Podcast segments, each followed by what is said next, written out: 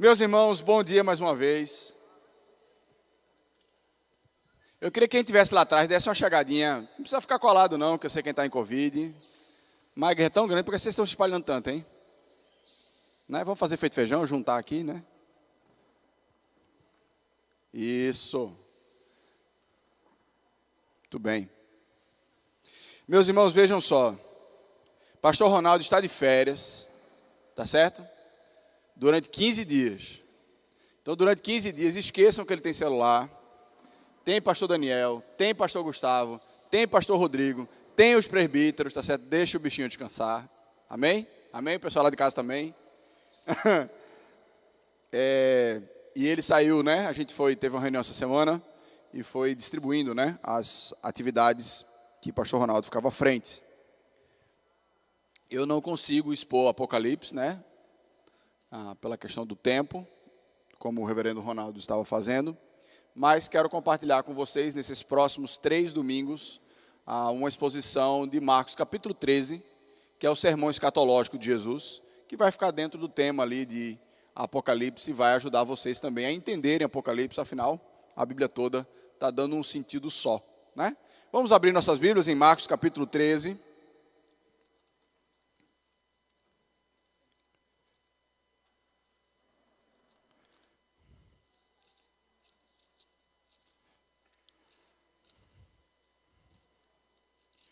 Gente vai ler o texto todo hoje pela manhã, mas eu vou expor só o comecinho, tá? Mas eu quero que vocês tomem é, noção do todo. Ok? Marcos capítulo 13.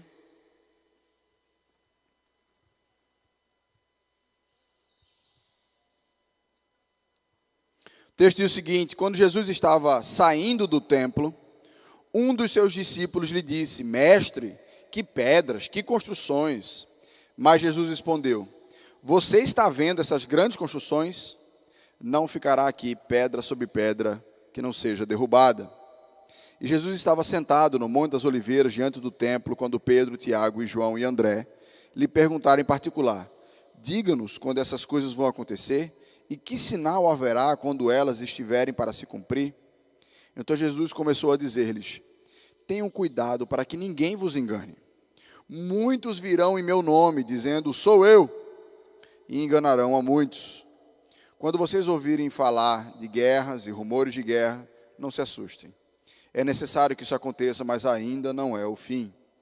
Porque nação se levantará contra nação, reino contra reino. Haverá terremotos em vários lugares e também fomes. E essas coisas são os princípios das dores. Estejam de sobreaviso, porque as pessoas os entregarão aos tribunais e às sinagogas. Vocês serão açoitados por minha causa, serão levados à presença de governadores e reis para lhes servir de testemunho. Mas é necessário que o primeiro evangelho seja pregado a todas as nações. Quando, pois, levarem vocês para os entregar, não se preocupem com o que irão dizer, mas digam o que lhe for concedido naquela hora, porque não são vocês que estão falando, mas o Espírito Santo. Um irmão entregará à morte o outro irmão, e um pai entregará o filho. Haverá filhos que se levantarão contra os seus pais e os matarão. Todos odiarão vocês por causa do meu nome. Aquele, porém, que ficar firme até o fim, esse será salvo. Quando, pois, vocês virem o abominável da desolação, situado onde não deve estar, quem lê entenda, então os que estiverem na Judéia fujam para os montes. Quem estiver no terraço, não desça nem para tirar da casa alguma coisa. Quem estiver no campo, não volte atrás para buscar a sua capa. Ai das que estiverem grávidas e das que amamentarem naqueles dias. Orem para que isso não aconteça no inverno. Porque aqueles dias serão de tamanha tribulação, como nunca houve desde o princípio no mundo criado. Pois Deus até agora nunca jamais haverá. Se o Senhor não tivesse abreviado aqueles dias, ninguém seria salvo. Mas por causa dos eleitos que ele escolheu, Deus abreviou tais dias. Então, se alguém disser a vocês, olhem, aqui está Cristo, ou olhem, ali ele está, não acredite. Porque surgirão falsos cristos e falsos profetas, operando sinais e prodígios para enganar, se possível, os próprios eleitos. Estejam de sobreaviso, tudo isso tenho predito a vocês. Mas, naqueles dias, após a referida tribulação, o sol escurecerá, a lua não dará sua claridade, as estrelas cairão do firmamento e os poderes do céu serão abalados. Então verão o Filho do Homem vindo nas nuvens, com grande poder e glória. E então ele virá os anjos e reunirá os seus escolhidos, os quatro ventos, da extremidade da terra até a extremidade do céu. Aprendam, pois, com a figueira. Quando já os seus ramos se renovam, as folhas brotam, vocês sabem que o verão está próximo. Assim também vocês, quando virem acontecer essas coisas, saibam que está próximo às portas. Em verdade lhes digo que não passará essa geração sem que tudo isso aconteça. Passará o céu e a terra, porém as minhas palavras não passarão. Mas a respeito daquele dia ou da hora, ninguém sabe. Nem os anjos do céu, nem o filho, senão o Pai. Estejam de sobreaviso e vigiem, porque vocês não sabem quando será o tempo. E como um homem que, ausentando-se do país, deixa sua casa, dá autoridade aos seus servos, e a cada um a sua obrigação, e o porteiro ordena que vigie. Portanto, vigiem, porque vocês não sabem quando virá o dono da casa, se à tarde, se à meia-noite, se ao cantar do galo, se pela manhã. Para que vindo ele inesperadamente não encontre vocês dormindo. O que, porém, digo a vocês, digo a todos: vigiem. Vamos orar? Senhor Deus, eterno Pai, nos concede a graça, ó Pai, de refletir nesse sermão, Senhor Deus, incrível, maravilhoso, cheio de esperança, Senhor Deus, e de dificuldades que Jesus nos deixou. Nos auxilia, ó Pai, na compreensão e aplicação, ó Pai, desse texto em nossas vidas. É assim que nós choramos em nome do Teu Filho amado Jesus. Amém. A gente ouve muita gente falar, diz, rapaz, a gente está vivendo o fim dos tempos, olha, está acontecendo isso, está acontecendo aquilo, né? Tu não viu não? Lá na Índia aconteceu não sei o quê. Vocês já ouviram isso? Né? O pessoal falando, aí manda um vídeo, no céu apareceu um sinal do fim dos tempos, e aí começa essas várias coisas que vai dizendo que o fim dos tempos está acontecendo por causa disso. Aí pega um texto isolado da Bíblia, coloca lá, e você fica, rapaz, será, né? Será que está acontecendo? Então, a, a, a, exposição desse texto, a explicação desse texto, na parte que dá para explicar do texto, eu creio que nos ajuda a ter uma visão mais completa daquilo que Deus tem planejado e a intenção de Jesus e as aplicações para a gente no dia a dia daquilo que Jesus está colocando aqui. Ah, nós encontramos aqui alguns temas principais que eu quero trabalhar, esses temas principais, tá? A primeira parte que você vai encontrar aí é Jesus falando da destruição do templo, né? que a gente vai tratar hoje. Depois, Jesus começa a falar, a partir do versículo 3, das perseguições que viriam sobre os cristãos, que vai do versículo 3 até o versículo 13. Depois Jesus começa a falar do que a gente né, ouve falar muito também, da grande tribulação. É, minha mãe lá em casa, quando é, sobrava alguma coisa do almoço, né, ela congelava e botava, ela botava no potinho e congelava. Eu disse, isso aqui é para o dia da grande tribulação. então, é um assunto bem presente lá em casa, né? E aí, do versículo 14 até o versículo 23, Jesus vai falar sobre a grande tribulação. E do versículo 24 até o versículo 26, 27, perdão, ele vai falar sobre a segunda vinda de Jesus e do 28 até o final do capítulo, ele vai falar sobre a necessidade de vigiar. Então, são temas todos correlacionados, né? Falando sobre o fim, falando sobre a volta de Jesus, falando sobre a necessidade de vigiar no hoje. E eu quero trabalhar com vocês hoje essa primeira parte aqui, falando sobre o templo. Quando Jesus estava saindo do templo, um dos seus discípulos lhe disse: Mestre, que pedras, que construções. Né? É, o, o, os discípulos olharam para aquela construção enorme. Gente, o templo era um negócio assim enorme. Para você poder comparar o templo com alguma coisa hoje, é a sensação de você olhar um estádio. Se você pegar um, uma visão de cima, né, que hoje a gente tem lá do Google, é fácil você localizar um estádio, porque ele é enorme. O templo era um negócio muito grande. Para você ter uma ideia, quando aconteceu a queda do templo, meio milhão de pessoas se escondeu dentro do templo. Daí você tem uma noção do tamanho que era o templo. Então veja, é, Jesus em Mateus capítulo 23, ele faz uma crítica né, a os fariseus e a incredulidade de Jerusalém. Porque Jesus veio para os judeus, porque Jesus é o Messias prometido do Antigo Testamento, mas o que foi que aconteceu com os judeus? Eles não reconheceram Jesus como o Messias, ele fala: Ah, Jerusalém, Jerusalém, tu que mata os profetas e os sacerdotes. Né? O texto fala que Jerusalém matava os profetas que anunciavam o que estava errado, que anunciava a palavra de Deus. Então, Jesus estava dizendo que naquela geração ele enviaria o seu juízo. Então, o templo, ele era a casa dos judeus. Né? Jerusalém era a casa dos judeus e, e o templo era o, o, o, papel ali central daquela vida né, no povo judaico na época de Jesus. Eu quero que você entenda o, a história do templo. Né? O primeiro templo, primeiro templo ele surgiu na época do deserto, quando Moisés libertou o povo do Egito e o primeiro templo ele foi literalmente arquitetado por Deus. Deus disse cada detalhe do que ele queria. Se você, tá, se você nunca viu essa parte da Bíblia, né, tá lá em Êxodo, partir do capítulo 22, Deus vai começar a dizer cada detalhe de como era o templo.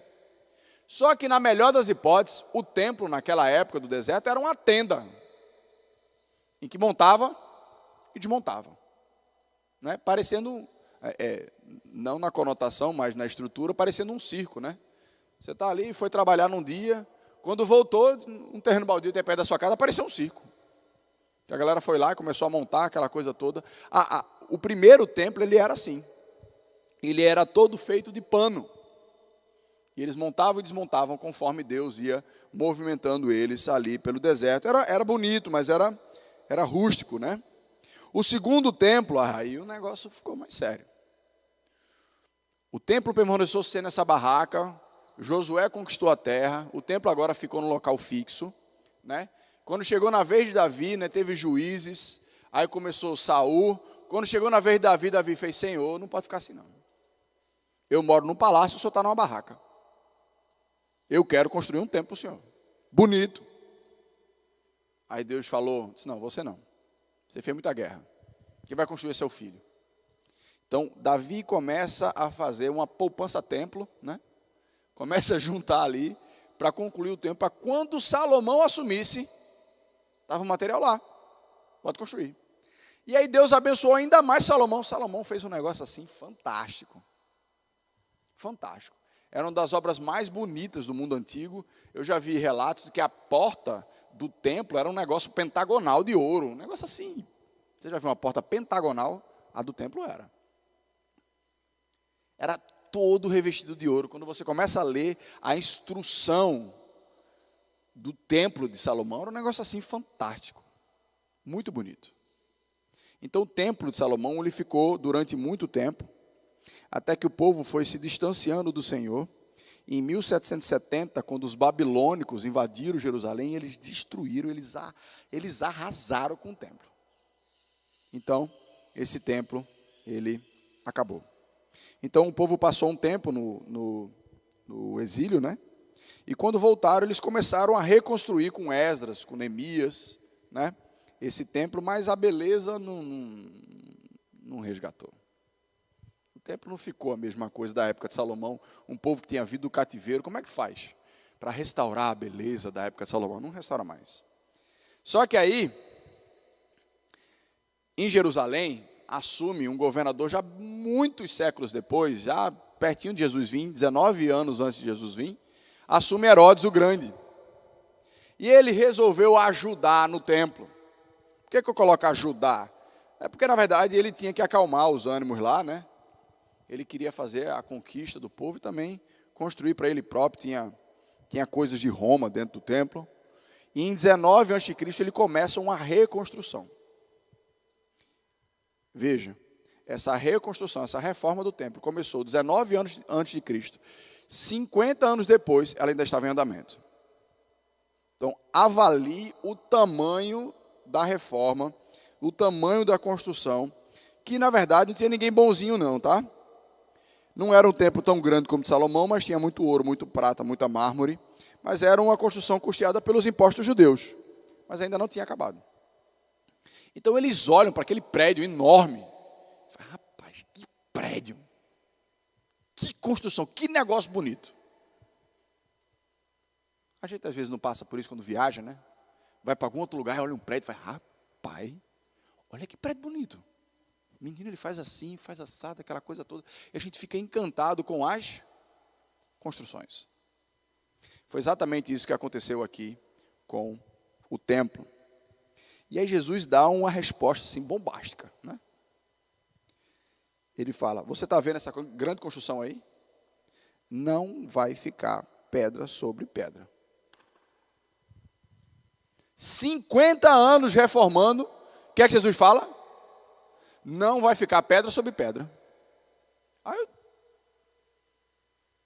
os discípulos ficam, Jesus, então, quando é que isso vai acontecer? Gente, o templo para o judeu era algo tão, tão precioso, tão, tão estimado, que eles associavam a queda do templo ao fim do templo. No dia que o templo de Jerusalém for destruído, o mundo vai acabar. Porque para o judeu, o templo era a coisa mais importante que tinha na terra. Se ele vai acabar, o mundo vai acabar também. Então é por isso que esses textos eles estão conectados. Jesus vai falar dessas conexões aqui. E quando Jesus fala dessas construções, você vê a primeira coisa que ele diz assim: diz, olha, eu não, vocês estão impressionados com construção? Eu não me impressiono. Essas construções não, não me encantam. A segunda coisa que Jesus fala, diz, olha, quando o meu juízo vier, ele vai incluir, inclusive, a minha casa. Você lembra quando Jesus estava pequenininho lá, adolescente, que a mãe e o pai vão embora e Jesus fica e fica aquele negócio procurando Jesus. Quando volta, Jesus está ensinando os mestres da lei. Ele disse: Meu filho, por que você não avisou? Qual é a resposta de Jesus? Você não sabia que eu deveria estar na casa do meu pai? Então Jesus ali estava dizendo que o juízo de Deus ia afetar aquilo que ele chamava da casa do Pai, aquela construção que representava a casa do Pai. Então, no templo tinha a arca da aliança, nesse templo não mais, né? Mas no, durante todo o Antigo Testamento, sim. O Santo dos Santos é, tinha sacrifícios diários que eram oferecidos a Deus. Os judeus, meus irmãos, eles não podiam oferecer sacrifício em outro lugar, não. Eles tinham que ir para Jerusalém e participar do sacrifício de Jerusalém. Tinha as festas anuais, onde vinha, né, povo do mundo inteiro, né, todos os judeus, para poder se reunir ali em Jerusalém, como aconteceu na Páscoa, né. Então eles entendiam assim. E o que aconteceu foi que o templo foi literalmente destruído. E Jesus coloca, abra aí sua Bíblia rapidinho, em Lucas capítulo 19.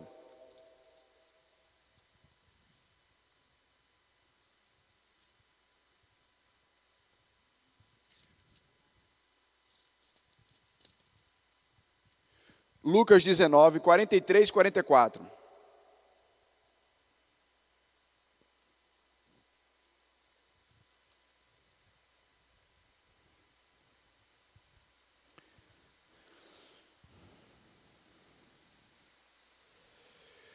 Partir do versículo 41, o texto diz o seguinte: Quando Jesus ia chegando a Jerusalém, vendo a cidade, chorou por ela, dizendo: Ah, se você soubesse ainda hoje o que é preciso para conseguir a paz. Mas isso até agora está oculto aos seus olhos. Pois virão dias em que seus inimigos cercarão você de trincheiras e apertarão o cerco por todos os lados.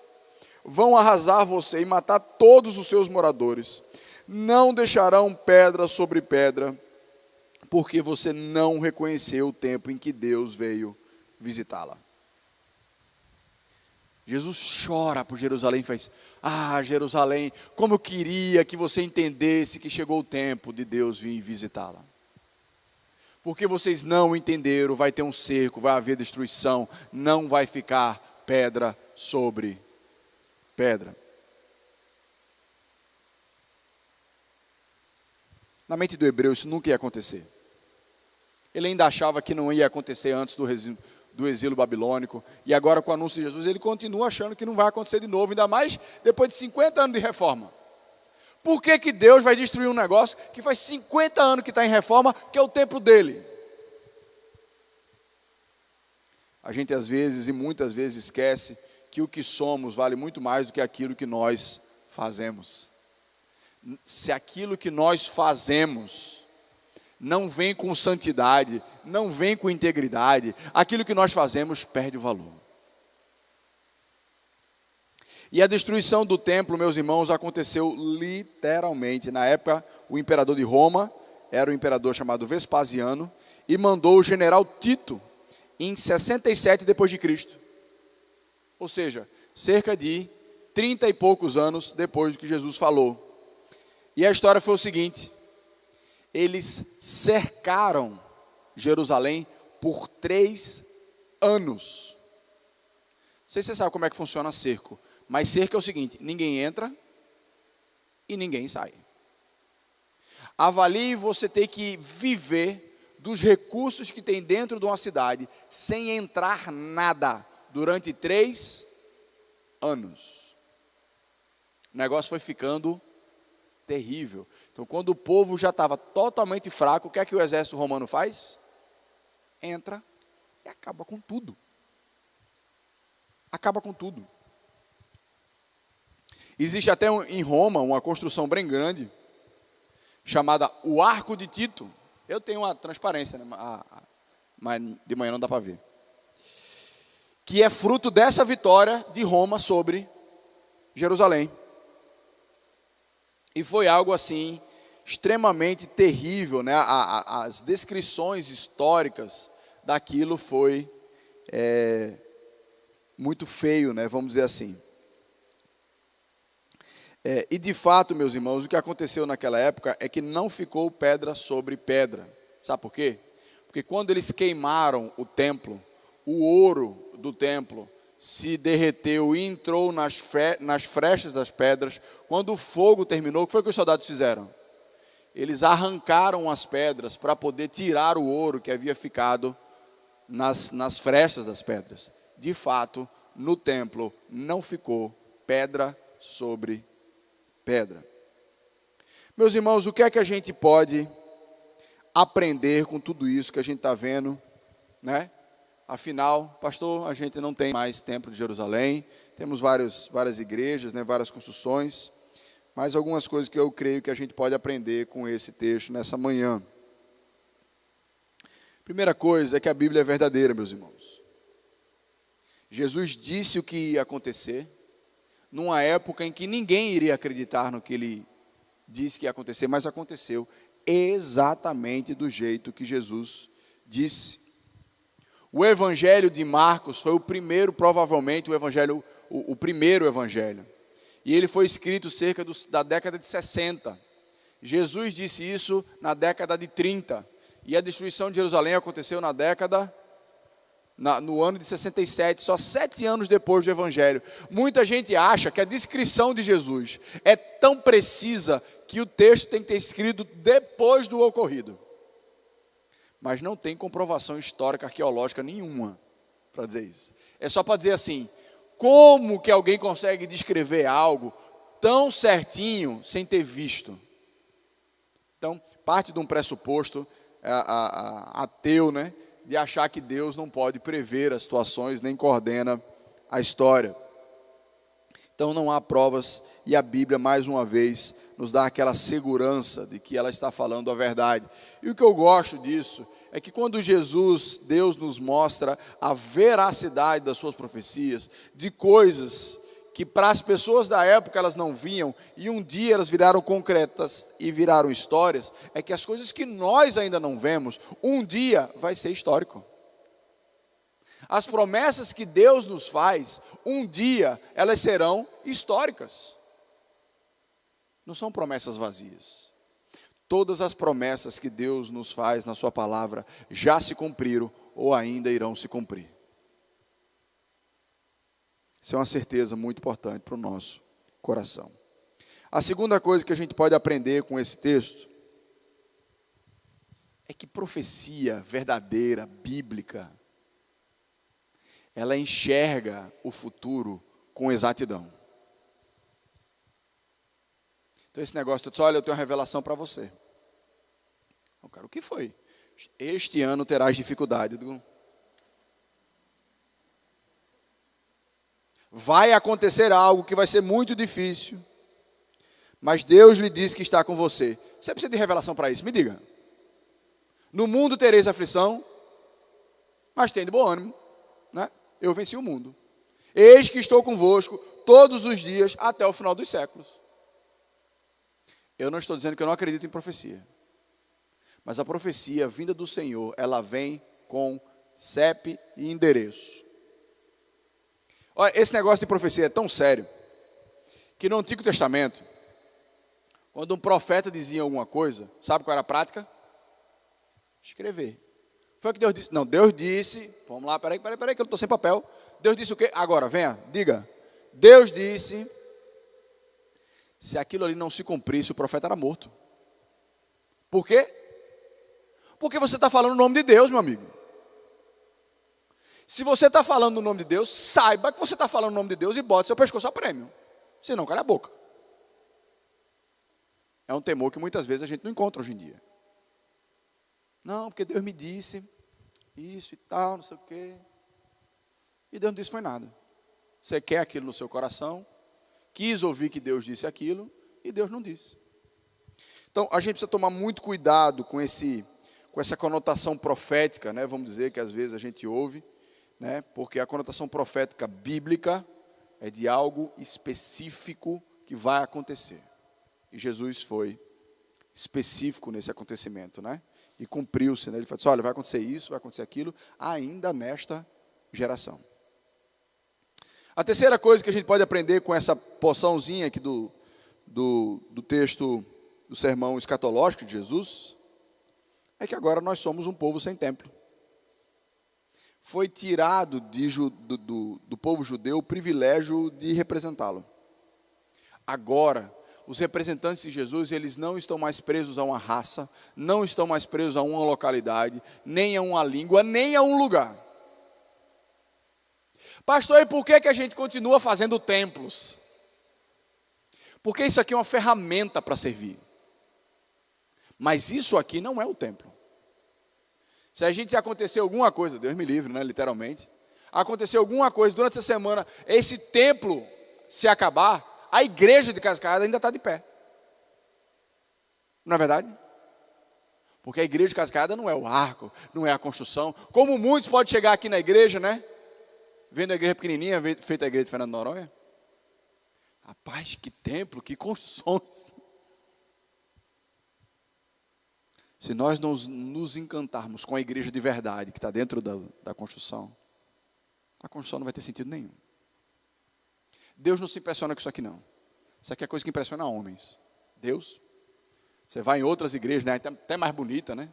Eu lembro a primeira vez que eu fui na igreja das graças. Eu olhei assim, rapaz, que igreja bonita. Ela é bonita.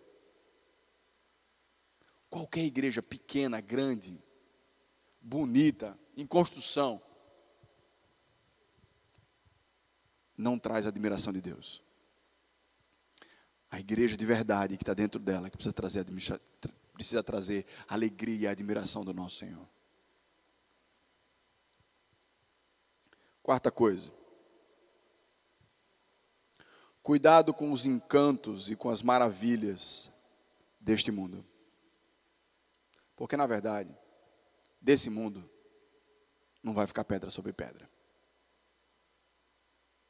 Deus nos deu os olhos para ver e para admirar e para contemplar a sua beleza e até aquilo que a criatividade humana e a capacidade humana pode fazer. Mas se os nossos olhos se embelezar mais com aquilo que o homem pode fazer e não com aquilo que Deus pode fazer, a gente está perdendo de vista o eterno. Tudo que nós vemos é temporário. Às vezes eu fico assim, eu disse, rapaz, quando Jesus voltar, ele vai mudar tudo. Porque o nosso mundo, ele parece tão permanente, não é? Ele parece que é uma coisa que vai durar para sempre. Vai vir as suas mazelas, as suas guerras, mas a gente vai se reconstruir, a gente vai conseguir, a gente vai melhorando, a gente vai piorando, mas o mundo, ele vai viver para sempre. Você pode até acreditar que o mundo vai viver para sempre, mas não do jeito que está. Porque a Bíblia fala de um novo céu e de uma nova terra. Pode ser que Deus crie de novo. Pode ser que Deus restaure ela completamente. Mas essa do jeito que está, maculada pelo pecado, não, não, não, não, ela não é eterna. Então a gente precisa aprender a colocar os nossos olhos na perspectiva correta das coisas. Para que a gente possa viver com a perspectiva correta, porque às vezes nós colocamos muito esforço, muito empenho naquilo que é por demais temporário.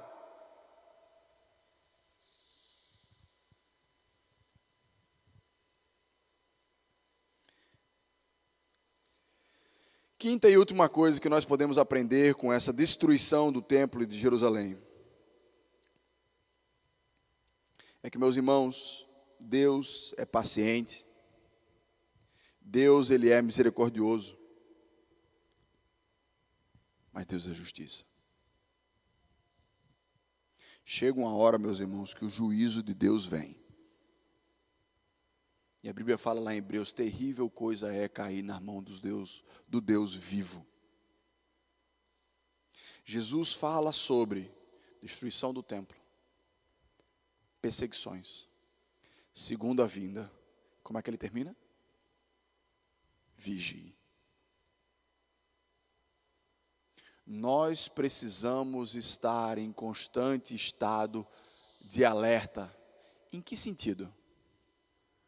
No sentido de que a qualquer momento podemos ir nos encontrar com o nosso Senhor, ou o nosso Senhor vir ao nosso encontro. Isso deve suscitar, eu acho que duas coisas: uma alegria e um gozo no nosso coração, porque Paulo nos ensina que não existe nada melhor nessa terra que, que, que suplante a presença de Cristo. E um temor, sim, porque um dia chegaremos, ju, chegaremos diante do justo juiz. Cremos sim que em Cristo Jesus não há condenação para aqueles que estão nele mas o temor pelo nosso Senhor, o respeito, ele precisa estar sempre presente na nossa vida, nas coisas menores que nós fazemos, no troco que nós damos, nas palavras que nós referimos.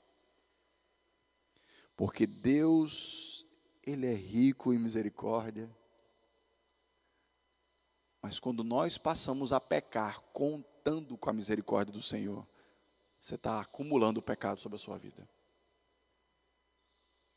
A paciência do Senhor é um. É, é como se fosse um crédito, né? Que Ele vai dando para você. Ele diz, meu filho, eu sei que é difícil. Eu sei que você está lutando contra o pecado. Eu vou ser paciente com você, eu vou lhe perdoar. Aí você vai, vai andando, vai andando. A primeira, a segunda, chegou e fala, sabe uma coisa? Eu já estou lutando tanto tempo contra isso. Deus perdoa. Não, dê, não vire essa chave, não. A graça é de graça, mas ela não é barata. E a gente não pode fazer a graça de Deus virar preço de banana. Ela foi paga com o sangue do nosso Senhor. Em cada pequena coisa da minha vida, eu preciso pensar, Senhor Deus, eu te honro com isso. A gente fez compartilhar aqui, né? Vamos. Momento de confissão do pastor. A gente fez um momento de confissão aqui essa, durante o culto, né? Algo que às vezes é até litúrgico, né? Ah, vamos pedir perdão, Senhor Deus, me perdoa pelo meu pecado. Essa semana não te agradei, né? Faz a confissão por atacado, como a gente diz, né? E uma das coisas que Deus colocou no meu coração, Ele fez: essa semana, você não remiu o tempo. Você não aproveitou bem o tempo que eu coloquei na sua mão. Eu não honrei o Deus da maneira como eu dividi o meu tempo essa semana. Porque a Bíblia fala. Aprendam a aproveitar, a remir o seu tempo. Por quê?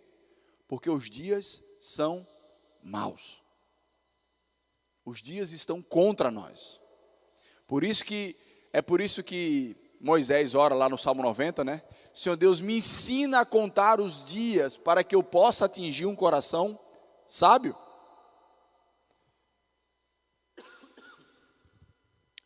Meus irmãos, eu creio que nós não estamos mais no Templo de Jerusalém.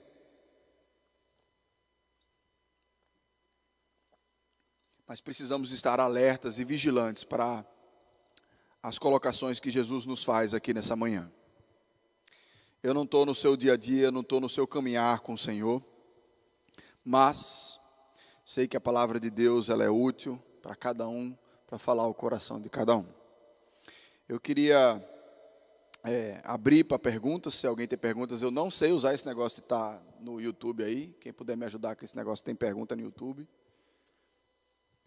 Alguém quer fazer alguma pergunta sobre essa parte da exposição? Se a sua pergunta for um pouquinho mais para frente, guarde um pouquinho mais para frente. Sei que tem muito assunto aqui que vai, né, dar pano para manga. Alguém tem alguma pergunta? Veja aí. Aproveite, viu? Tem não? YouTube não? Amém. O povo está sabido, né? Vamos deixar acontecer, vamos deixar andar mais um pouquinho o sermão. Gente, meu conselho para vocês essa semana, leia, releia o texto, né? Se você quiser já fazer as pegadinhas para o pastor, opa, as, as perguntas para o pastor, vá anotando em casa, aí vá acompanhando. Se o pastor não responder durante o estudo, aí você, pastor, tem um aqui.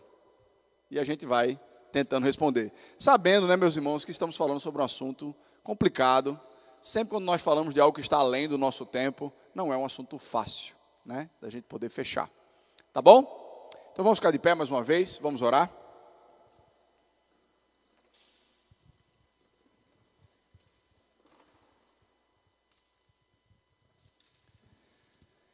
Senhor Deus, nosso Pai, te agradecemos, ó Pai, pela tua misericórdia sobre a nossa vida, pela tua paciência sobre a nossa vida, Senhor Deus, pela certeza, ó Pai, da tua palavra. Que podemos confiar, que podemos nos entregar, que podemos colocar toda a nossa fé, Senhor Deus, porque ela é verdadeira. Senhor Deus, nos livra, ó Pai, dos nossos pecados, que nós possamos aprender com os nossos irmãos do passado, Senhor Deus, aprendendo a valorizar, ó Pai, aquilo que o Senhor nos ensina aprendendo a amar, ó Pai, a tua palavra, crendo que tu és o Cristo, o Filho do Deus vivo. Tem misericórdia, ó Pai, da nossa geração. Faz, ó Pai, com que nós sejamos uma igreja conforme o teu coração. Não nos permita, Senhor Deus, que nós confiemos na tua graça, além daquilo que nos é necessário, Senhor. Que nós não possamos, ó Pai, nos entregar ao pecado, Senhor confiando, Pai, que a tua graça vai cobrir tudo. Tua graça é maravilhosa, Senhor. Mas que nosso dia a dia a gente possa estar reconhecendo, Pai, o valor dela. É assim que nós choramos, ó Pai, em nome do teu filho amado Jesus. Amém.